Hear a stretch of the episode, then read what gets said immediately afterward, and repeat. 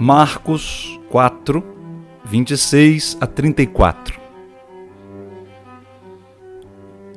Naquele tempo, Jesus disse à multidão: O reino de Deus é como quando alguém espalha a semente na terra.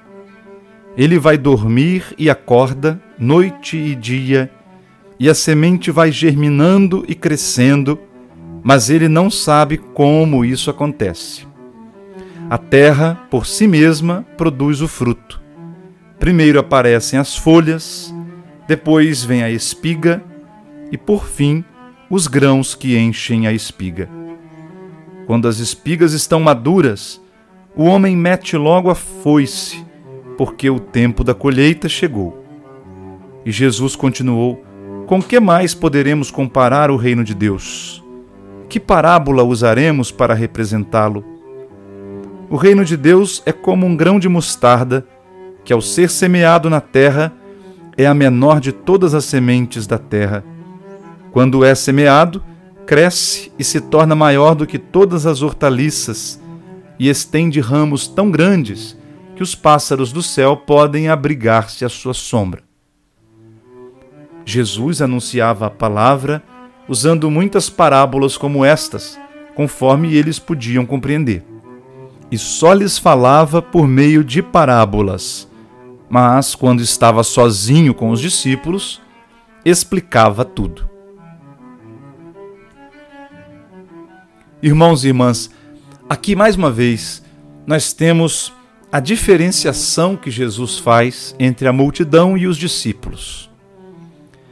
Claramente, Jesus considera mais importante gastar tempo com os discípulos do que com a multidão. Ele prega para todos, claro, mas ele explica para os discípulos, porque ele entende que os discípulos é que estão mais interessados em compreender a pregação de Jesus. Os discípulos são aqueles que já deram o primeiro passo na adesão ao reino de Deus. A multidão está lá, Jesus está lançando a rede para ver se acerta um.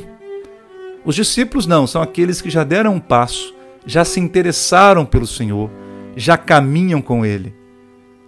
Todos nós somos convidados a meditar a palavra de Deus diariamente para sermos discípulos.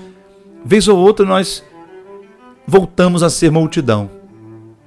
Passamos a ter uma relação com Jesus como a relação das multidões. Eu quero apenas um milagre, só recorro a você quando tiver necessidade. Não me incomode, é como se disséssemos: me deixe aqui no meu cantinho. Mas ser discípulo é comprometer-se, é deixar-se influenciar totalmente pelo Mestre.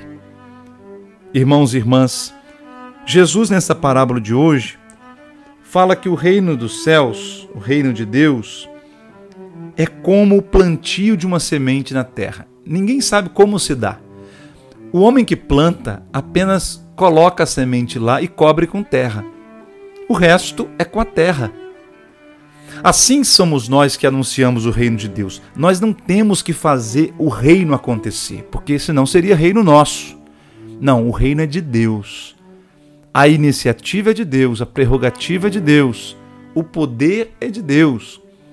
E é isso que nos faz jamais perder a esperança. Porque se dependesse do nosso sucesso, nós seríamos uns fracassados. A igreja, cada dia que passa, recebe menos gente.